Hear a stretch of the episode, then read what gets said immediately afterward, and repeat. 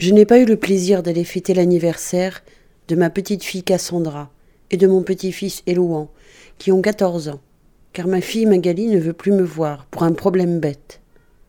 Je me débrouille seule. Quand j'ai été opérée, je n'avais personne à prévenir, juste le docteur Gévard, mon médecin traitant. Suite à l'intervention, j'ai mal. Je rentre dans mon logement. Moi, je ne suis pas bien, sans aide de la famille. Je vis seule. Je ne vois personne. Je vis mal.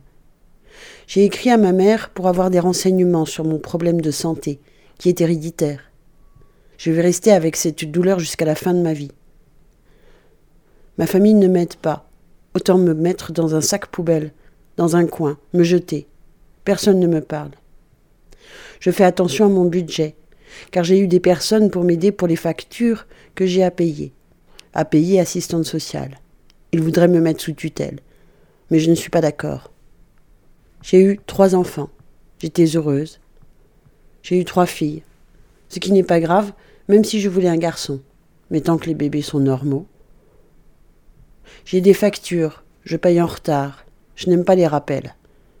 J'attends mon déménagement du logement insalubre. J'ai des problèmes de financement, car je vis dans un logement avec des factures importantes. Avec ma petite retraite, c'est dur à vivre. Depuis dix ans, mes deux filles ne me parlent plus. Et à la date du 28 août 2018, c'est Magali qui ne veut plus me voir. Pourquoi? Je n'ai aucune réponse. Je désire une réunion pour savoir pourquoi. Je suis mise de côté, dans un sac poubelle. Quand je me suis faite opérer par le docteur Négan, je lui ai dit que j'étais bonne à mettre dans la benne. Je vais dormir dans le jardin sur un banc, car il fait plus chaud dehors que dedans. Je tire sur la ficelle car avec ma petite retraite, je n'ai plus rien. Je fais attention. Je regarde les prix affichés. Il y a des aliments à moitié prix. J'ai un budget de 25 euros par semaine pour manger. Je ne vais plus chez Leclerc parce que l'alimentation est trop chère. On est tenté d'acheter. Je ne désire plus rester dans la vie sans personne avec qui parler, aider, sourire, écrire, des câlins. Pourquoi faire? À moi de me débrouiller seule, depuis l'âge de 15 ans.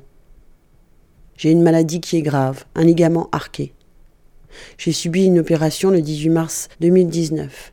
J'étais contente du chirurgien, le docteur Négan. Je dois faire attention pour que les douleurs ne s'aggravent pas. Il me faut des toilettes pas loin, car je dois y aller toutes les 30 minutes. Je vis avec des coliques graves.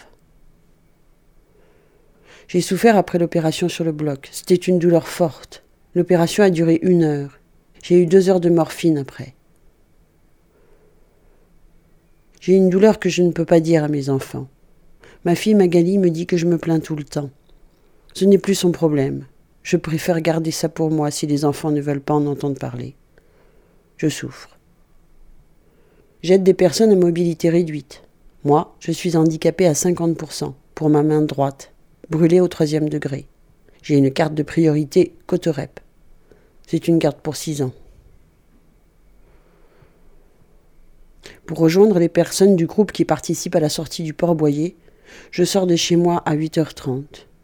Je vais aux eaux de la Boissière, je passe une bonne journée. C'est la première fois que je sors de chez moi depuis mon opération. Le matin, je suis avec Séverine. L'après-midi, je suis avec Marie-Claire, la mère de Séverine, et Sabrina. Après, je rentre à 18h, toilette du petit chat, préparer le repas du soir je refais un cahier de menus pour marquer les menus de la journée.